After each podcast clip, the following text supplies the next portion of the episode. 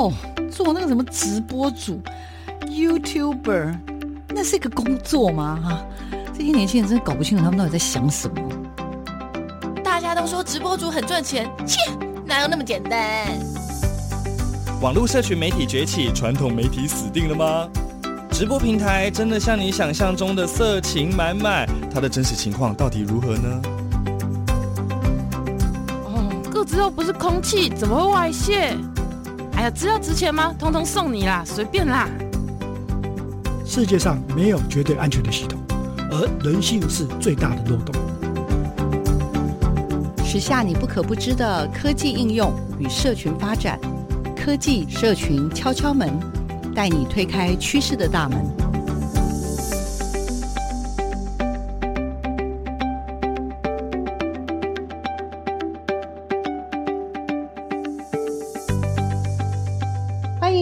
每个礼拜六的上午十点到十一点的科技社群敲敲门，我是主持人小黄老师。各位听众朋友，大家新年准备的怎么样啊？马上要开新年了，在这个科技社群敲敲门的节目当中呢，想要为听众朋友带来的是什么样的新年贺礼呢？我自己觉得，哎，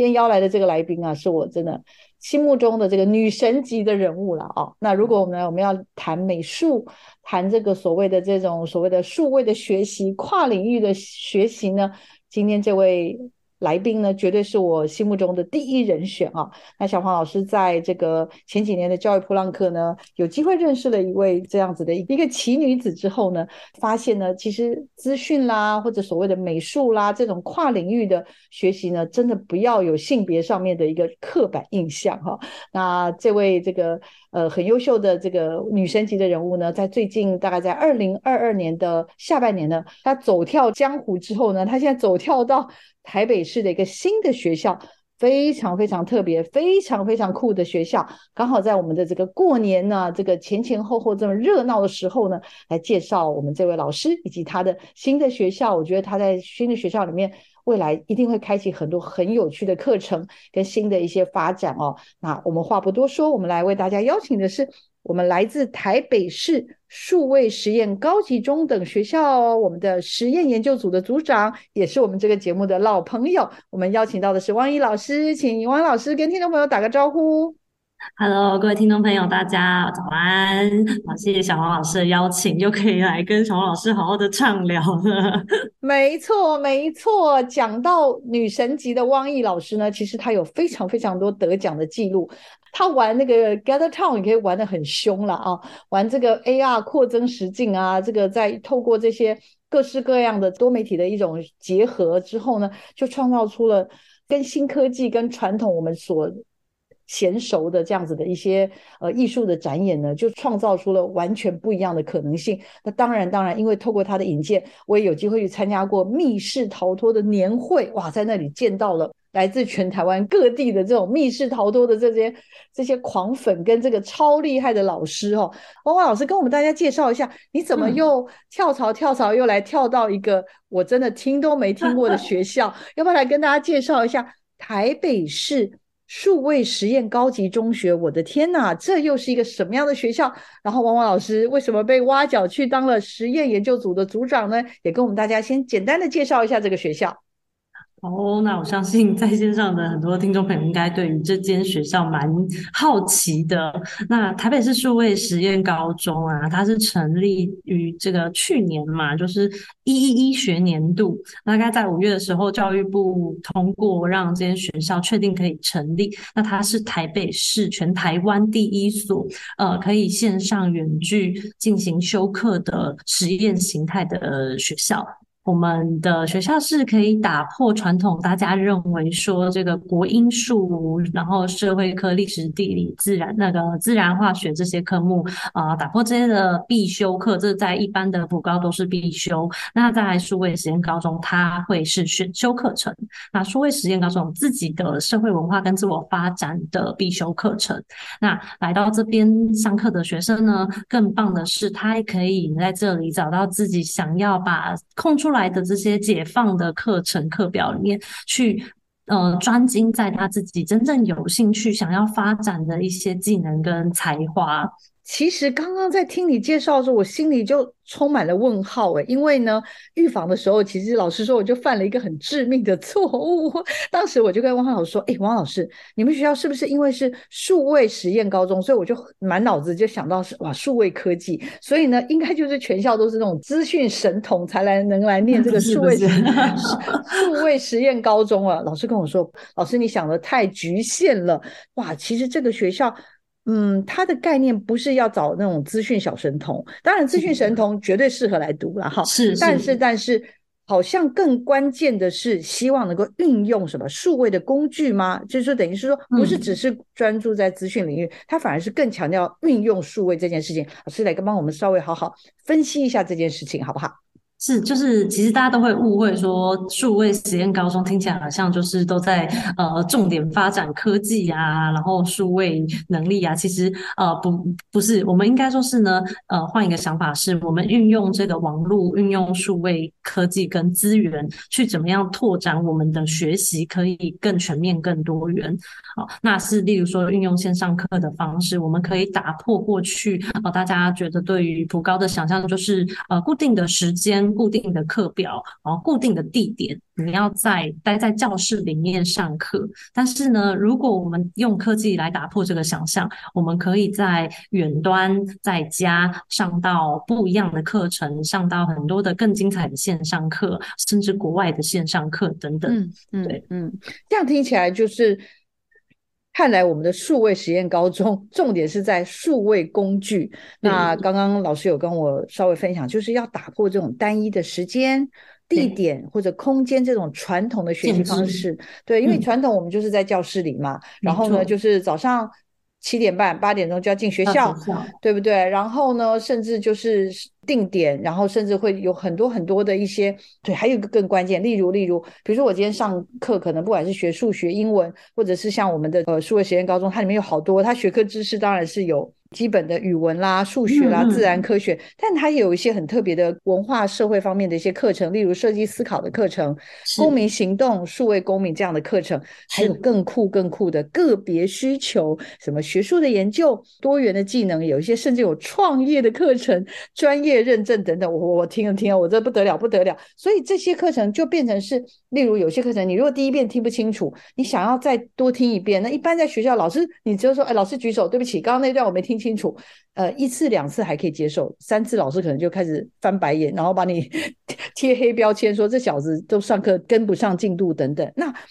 这个我们的数位实验高中看来就是刚刚所说的了。如果如果运用这种所谓的网络跟电子科技来进行多元方式的学习的时候，就算你想要再听十遍。网络跟电脑老师不会不耐烦，对吗？嗯嗯嗯，对，就例如说，我们的假设开课的老师，他是可以去思考说，假设是有一些比较重复性技能，例如说我们要学会一个新的软体啊，那这样的课程就非常适合用预录型的课程，那放在这个我们的这个 ONO 库课云平台上面，那修课的学生他就可以自己到那个平台上面去把这些技能重复技能型的课程预录课程，就是可以反复看，那等到他需要。具备好这些技能，进行到专案制作的时时程里面呢，那我们就可以非常快速的直接进入到这些教学，就不用再花费时间去重新指导很多基本技术面的学习。啊这是我觉得目前啊，在这个数位平台上面，呃，透过这种非同步预录课程，可以达到蛮好的学习效果的。嗯，没错。其实汪汪老师讲的这个东西，也是我小黄老师非常很期待，就是因为因为之前呃，我记得我们这个节。节目应该也是有采访过那个呃 Minova 的这个相关的这些学习上面的一些同学哦。那我当时我就听到说，哎，这些 Minova 的学校的，就是世界上应该是最听说是最难进的学校了哦，或者所谓的这个法国的 Forty Two 这样的一个学校，其实他们有很多都是，比如说他们有一些非常专长的学生，或者他们的学生其实是呃每个学期他们都会做一些 rotation，就会在各个不同的州或者不同的国家里面去做 rotate，所以他们的学生。修一门课的学生其实是散落在世界的各大洲里面，所以当时我就是，你知道，我看到 Minova 的介绍的时候，我其实是就是除了膜拜之外，其实我是很羡慕的。然后没想到，没想到这次跟汪汪老师呢再相会的时候，他跟我说，他们学校台北市数位实验高级中学的概念就是类似这样子的概念，我就觉得哇。也太先进了吧！所以老师整个的，当然我知道在现在还在一个努力的阶段，也筹备了一段时间了。老师要不要也先大概跟我们简单的先跟大家介绍一下，就是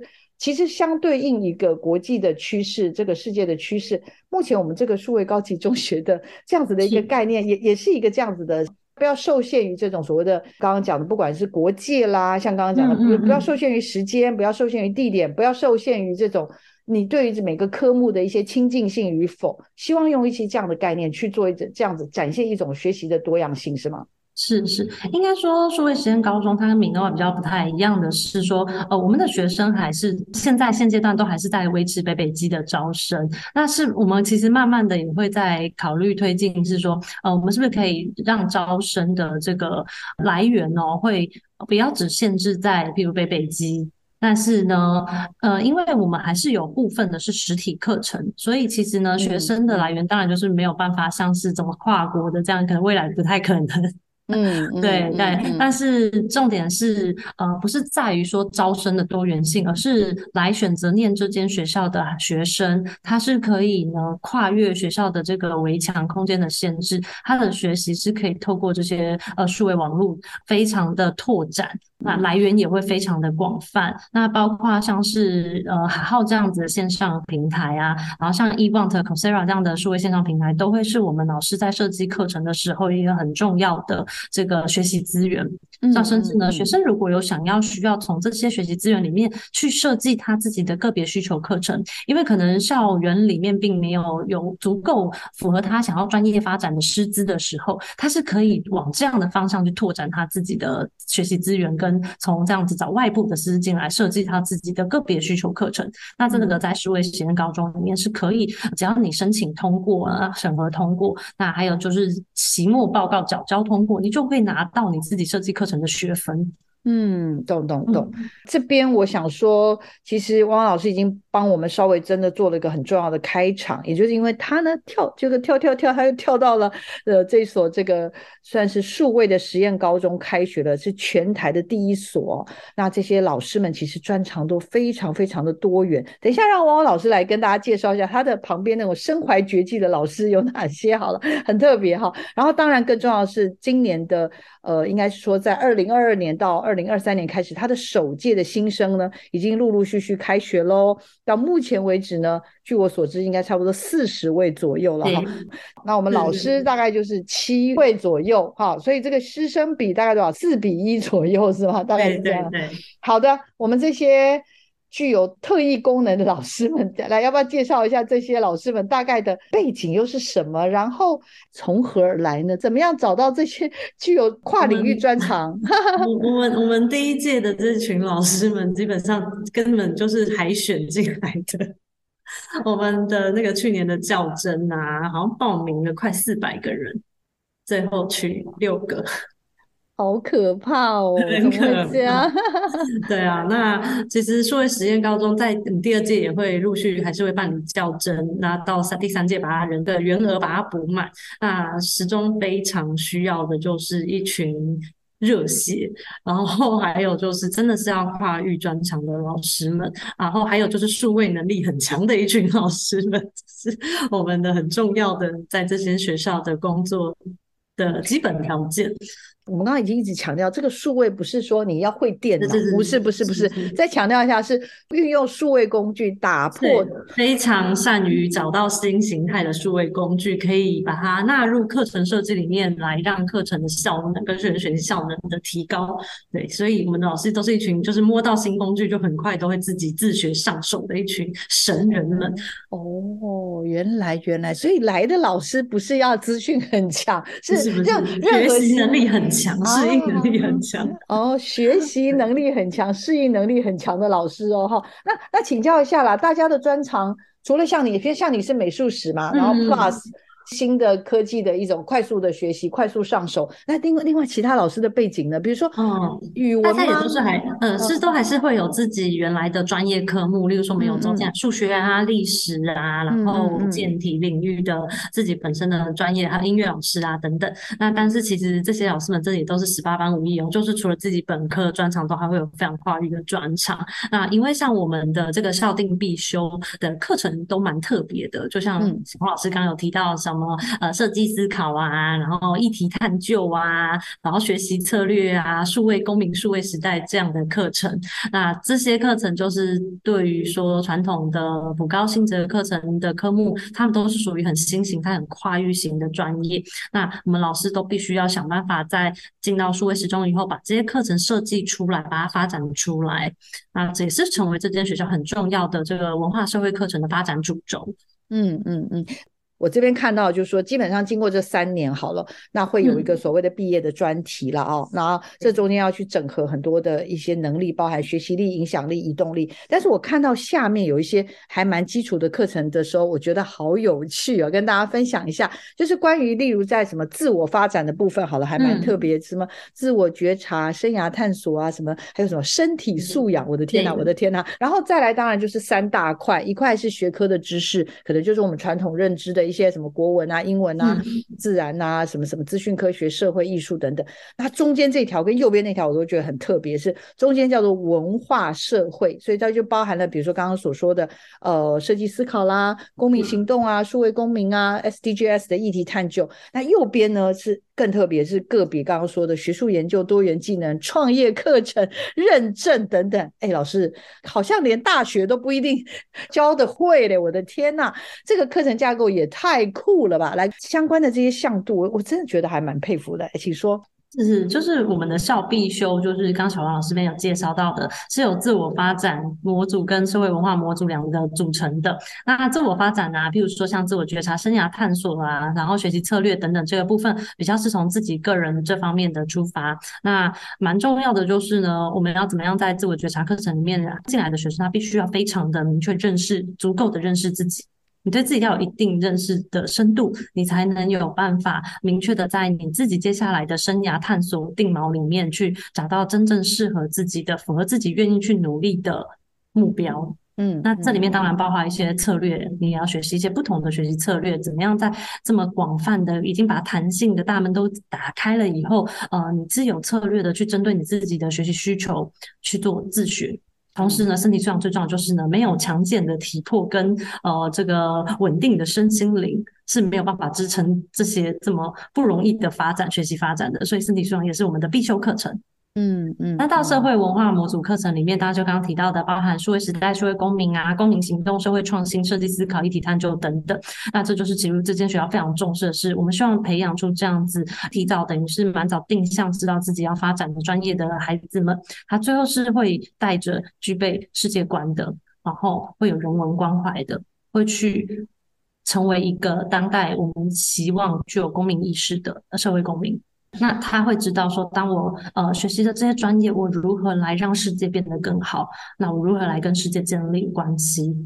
嗯嗯嗯，了解了解。我在看这个课程架构的时候，有注意到一个一些很有趣的地方，像刚刚说的必修课程跟选修课程，所以我就刚刚我甚至看到有相关的报道说，哇，在这个学校里面的每一个同学的。课表基本上都是独一无二的哇！老师刚刚跟我说，本来就是，我吓一跳。我说真的吗？真的吗？怎么有办法每个？因为我们传统的课表不都是表定吗？顶多就是哎，有些课程可以跑班啊等等这，我、哦、就觉得已经很炫了啊！贵校的同学每个人的课表都不一样吗？这又是怎么回事呢？来，有请。大家可以理解，我觉得他们比较在选课这件事情已经比较提早大学化了。就是除了我们刚刚每一学期规定的校定必修之外，那像学科基础学科知识，像我们刚刚前面提到国英数啊，然后这个历史地啊，这物理化学等等，这个以前我们认为学校的必修课，在我们学校是选修课，所以每一个孩子都可以针对自己的需求。好，比如说他未来想要定向的科系，可能会需要哪些这些学科知识，他就可以自己去选择。那他特别再到了我们刚刚介绍的个别需求类的课程，那像刚老师提到的，无论是学术研究、多元技能、创意课程，这些都是 for 每个孩子单一的特殊需求。如果有的，像我们有的孩子是他是可能体育专长的啊，他就会把他的体育专长的课程放置设计成他的个别需求课程。当然，每一个孩子这样子设计出来的大家课表就会长得不一样，真的很特别。所以要先检视当下，对于未来的发展性也有一些些自己的定见，或者是已经还蛮清楚知道说自己好像真的就是比较适合什么，比较不适合什么，是一个。类似像这样子，对自己有一定程度的自我的了解的同学，比较适合来我们数位时钟加入我们的团队，是这样的概念吗？嗯，当然，如果说呃没有那么明确的定向啊，还是在探索，其实我们也是很欢迎的，因为在数位时钟，它比其他就是传统普考形态的学校，它会有更多可以尝试不同呃学习科目啊，或者是学习资源的空间。那其实呢，我们也非常支持孩子在这个过程里面去探索。那经历过这些探索以后，他可以慢慢发展出他自己的这个热情跟定向的学习专业。嗯嗯嗯，所以我们就是没关系，你来也可以，我们也可以陪你一起探索。嗯、是是是，但是我们的探索方式可能就会是在实体跟数位的学习上面，我们有一定的配比，也就是不是那么的强调说一定要坐在教室里，一定要有辅导室，一定要有什么样的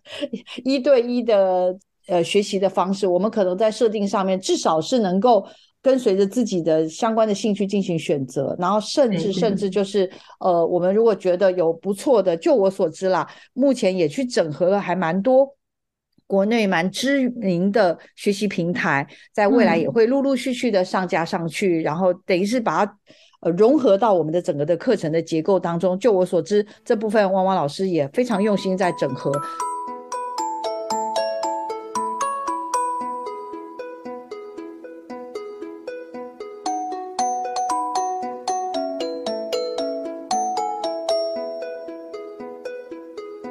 大家好，我是台北市数位实验高中的王毅老师。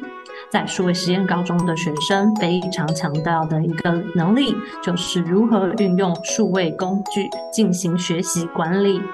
因为在数位实验高中，你的课表跟选课会因为每个老师的不同的课程安排，每一周的课表都会像是行事历的形式呈现。那每一个课程呢，每一位老师都会用不同的线上平台，所以你如何知道自己每一天要到哪一个平台进行线上课，或要到移动到哪里去进行你的实体课，都需要非常仔细跟有系统的做学习管理跟生活管理。如果没有运用足够可以支持自己学习的这些数位工具去规划管理你的每一天的学习，就会非常慌乱哦。所以来。到数位时钟的学生然后很厉害的，会懂得运用不同的数位工具去管理自己每一个学科跟每一周的学习进度，并且确实的执行哦。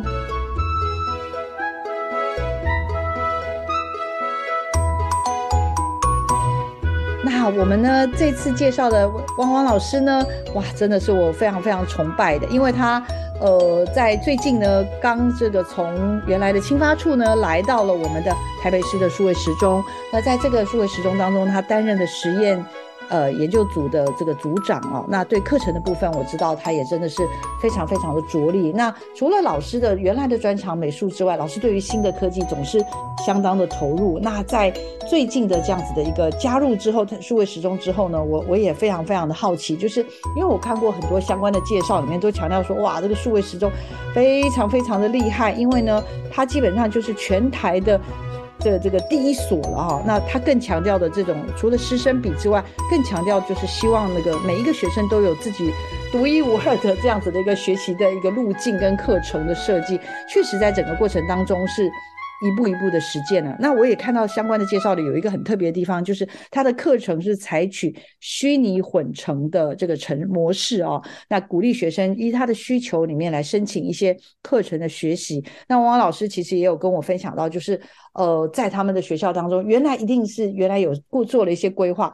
呃，实体的跟虚拟的部分线上的学习。那刚刚老师也跟大家分享了这种所谓的呃。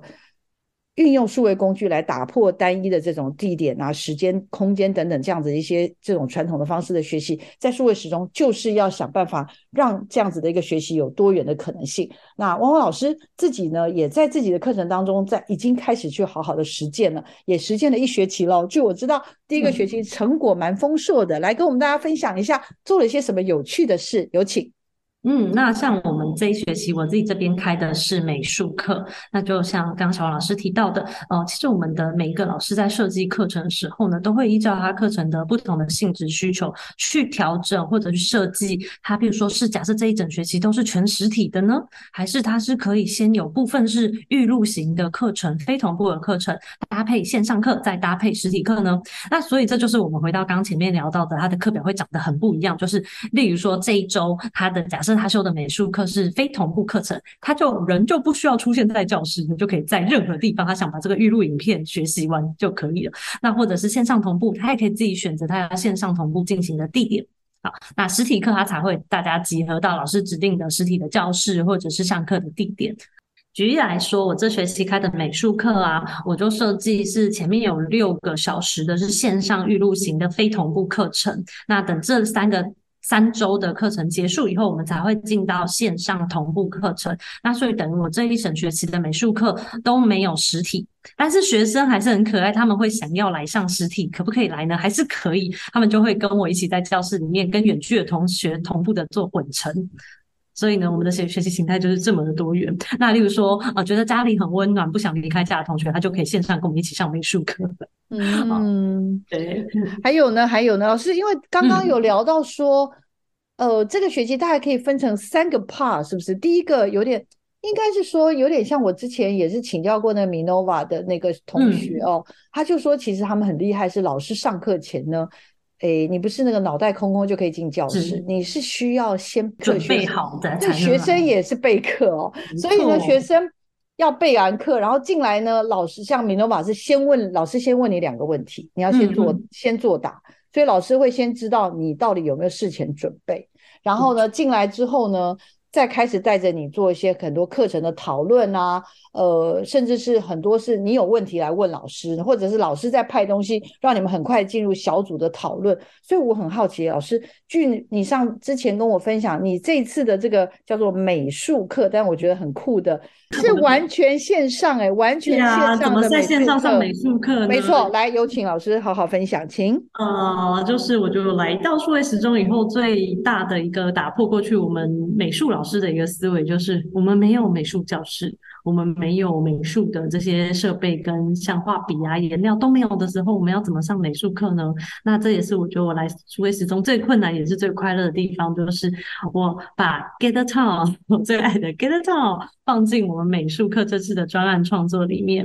嗯、那所以呢，学生要开始进行专案的线上同步的创作之前，他必须要先把线上非同步预录的。这个基本技巧教学全部看完，好，那所以呢，我也不用担心说他看的到底有没有认真在看，因为他最后只要进入到这个专案创作的部分。他只要卡关，他就得回去把预录课程再重看。例如说，他漏掉哪一个技术啊，他忘了哪一个工具在哪里，他可以不断的透过非同步课程去重新找到他要的。那所以呢，等到进到线上同步的时候，我就只要把，我就把时间跟重点放在跟他们讨论他们要设计的主题、脚本、关卡任务、呈现的形态，还有他要怎么样运用电脑绘图、电绘去创作他要的美术素材、视觉素材。嗯嗯嗯，那就像小黄老师刚刚讲的，我们是已经用非同步的时间，他是准备好准备好，他说要来这门课做创作的基本技能，我们才会进到线上同步。他如果没有把前面这阶段完成，他其实没有办法进入到专案执行的。嗯嗯，所以每个学生在这学期，他必须要打造出一个自己的游戏小游戏主题，那是在 GetTown 上面做呈现的。嗯嗯，好佩服哦，老师。那如果选到你的美术课，嗯、它通常发生在周几啊？如果是线上同步，就是一个礼拜二，礼拜二上午一次，大概是十八周的课程嘛，是不是？是是，然后前面大概有几周，三到四周是要先看一些线上预录课程。OK OK，然后有检核吗？没有，就直接有，有会有检核，因为每、哦、每一个单元结束就会有一个小作业，他要把那个小作业也是放到 ONO 的那个顾客云线上交作业。那他完成了这个初步之后呢，然后就来进行线上同步。线上同步的意思当然就是代表着老师在上面，然后你也一起上来，然后有问题老师问你，你可能就是有一些回应跟讨论。有问题也可以问老师，那老师也是个别跟呃修这门课的同学个别去讨论说，你这个学期想要做的主题是什么？你大概有些什么样的想法？然后大概在第几周，老师会有一个有点像是大家把自己的空间做完，有有一个类似那种小型惩罚嘛？我有点好奇。对，对，有有的，他们必须把他们作品发布在社群网站上面，然后邀请、哦、邀请大家进来去参观。哦，好，那老师可以跟我们分享吗？这次修这门课的同学，就是最后的成果大概是长成什么样子啊？小黄老师很好奇，因为我有带过大学生做 GT、嗯、Gather Town，然后他们做出来的东西大概啦，有各式各样，有的比如说喜欢运动员，他可能就做那种运动员的什么。博物馆吗？有的同学他喜欢各地的美食，他可能就是这种美食秀。那也有同学是，比如说他帮一个单位去做影展，他们已经是一个十年的一个小的组织，所以他用 Gather Town 呢，把他十年的作品呢都放在 Gather Town 里面。所以我很好奇，一个高中生、嗯、他的 Gather Town 的主题大概做了些什么？老师请教，是一个人一个作品吗？对，一个人一个作品。我有一个学生是哈利波特迷。然后呢，他就要做一个哈利波特的故事主题。那他透过这学期的专案，他只做出了第一章。然后他很期待之后，就算修完课，他要尝试把第二章、第三章做完。那他的第一章的章节，他就是在 Gather Town 地图里面去设计哈利波特要入学的这个桥段。所以呢，他的场景他全部都是用电脑绘图，自己绘地图，画画所有的素材，他完全都没有用。里面的这些模板的哦素材，oh. 对，全部自己电绘。然后我还要劝他说：“你要不要考虑有一些素材可以用现成的？”他坚持不要，他全部要自己手绘。啊，就画出了这个，嗯、呃，从他的场景就先从那个海边的小屋，就是佩妮一仗把哈利波特绑到那那个海边的小屋，不让他去霍格华兹入学。那大家进到他的小屋里面，就要想办法找到哈利波特的入学的这个学生证的号码，还是入学号码？那你。把这个号码回报给海哥，你就可以进入到斜角巷，然后从斜他还是还是从斜角巷的那个酒吧里面走出来，然后接下来要去买魔杖。他设计了这几个关卡，那你买到对的魔杖，你才可以顺利入学。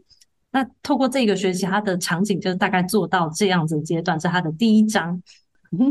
哦，老师，你看到他的作品的时候的心情是如何啊？因为你自己是学美术的，就是、然后看到学生又很，很感动。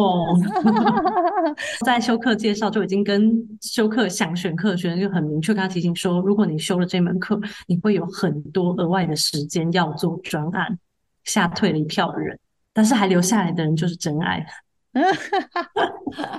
哦，真的好佩服老师哦，因为因为我相信原来老师在青发处的时候也带过蛮多呃，不管是老师啦，或者。是各式各样的年轻人在做 GT GT Gather Town，然后所以呃，过往过往可能就是有的当然本身自己程度就很好，或者有的人本来就呃喜欢做这样的尝试哈，但是。看到一个年轻人，大概十六七岁，对，他把 Gather Town 用他的跟他的热情、热情跟喜好，对，做这样的结合。啊、来，老师请分享。而且最特别的是，像之前都是比较短时间的工作坊型的带，从国小我一路从那样带 Gather Town 的教学是从国小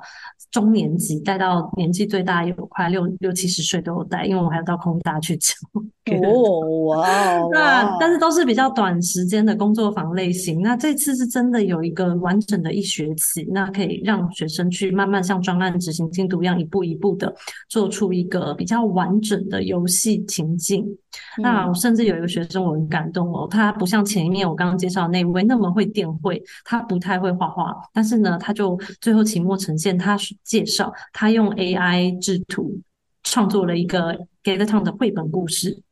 然后他很用力的花时间跟我们分享，他如何去训练那个喂关键字，每一张图慢慢喂到那个符合他脑中想要的情境画面跟那个氛围。那他花最多时间是用这样子产出他说在 Gather Town 里面一张一张很漂亮的场景绘本的图片。好厉害哦，老师！然后我就跟他说：“ 哎，老师可以敲完，你来帮我们开教师研习吗？可以来教老师做 AI 绘制图、AI 算图吗？” 对呀，我这样听起来我觉得很感动，因为我刚刚第一个直觉是，刚刚那个学生或这个学生其实都可以将来当你最棒的小助教，因为他们其实或者是我都在跟着他们学。对啊，是不是？他们在教我。对啊，就觉得好开心哦！哦，老师，我好好为你开心哦，因为我觉得连美术课都可以做到。嗯、GT Get a Town 新媒体，然后跟他们也在打开我对美术课的想象。没错，真的是太厉害了。好的。那接下来，据我所知，据我所知，我要敲碗。下接下来二月要进的课好酷哦，嗯、我也要去上，救命啊！好了，老师来赶快介绍一下，二月之后想要开的是什么样的很酷的。是美术课吗？也是，对，一样是美术课，哦，是在我们的艺术生活课程里面美术的部分啊。那大家都知道，我除了 GT，我就是在每天都在封 AR，我不是只有解谜，还要封着玩 AR。那我也来数位时钟也一直非常希望，我终于可以把 AR 放进我的美术课里面了。耶 对，所以下学期呢.那个艺术生活的美术部分啊，要带学生去做电绘。电脑绘图，所以呢，因为现在教育部的一生一平板这个德政，让我们每个孩子都有自己的平板电脑，所以呢，我们就要在平板上面上美术课。那孩子呢，上课的人要继续要自己备好这个触控笔，那他就可以用这个里面的绘图软体创作出动态素材。那这些创作好的这个电绘跟动态素材，它就要进到这个 AR 扩增实境的平台里面去编辑，把它变成可以产出 AR 扩增实境的特效。所以它等于创作出来的每一幅画都是会动的。电绘加 AR，然后再来。对，那因为为了要搭配我们六月份由这个数位时钟第一届的校庆艺术季活动，所以呢，我们会有这个文创艺术市集。那孩子们做好的这些 AR 的素材，它最后都要把它变成商品化的产出，所以我们又回到我的老地方，我的创新学习基地里面，去用这个热升华跟热转印机，把他们的电绘作品啊、印刷在这个 T 恤上面，然后环保袋，还有马克杯，还有胸章，把它做成实体的商品。那这些商品呢，它都会有 AR 扩增实境的特效哦。就是一幅静态的图画，但是你如果运用手机，哎，不得了，不得了，那里面的里面的人都会动起来。电绘加 AR 的话，嗯、是是类似这种概念吗？还是不是？嗯，对，就是我们在做 AR 这些素材，它要会动啊，都还是要透过这个电脑绘图后置。那我们这次教的这个软体 Procreate，它最棒的就是呢，我们可以在平板里面就把自己的动态素材产出来。哦，对，动态素材，动态它会会会动的，所以当大家扫描静态作品的时候，就会有动态的素材，用扩增实境的方式呈现出来。Procreate，然后再跟 Spark AR 去做一些整合，所以它就变成是一个呃电绘玩的作品，是一个会动的扩增实境的 作品作品啊！天哪，天哪！然后再来再来。再把商品化，那商品化是怎样的？老师，跟之前你的商品化就是你像你送我的卡片，那就是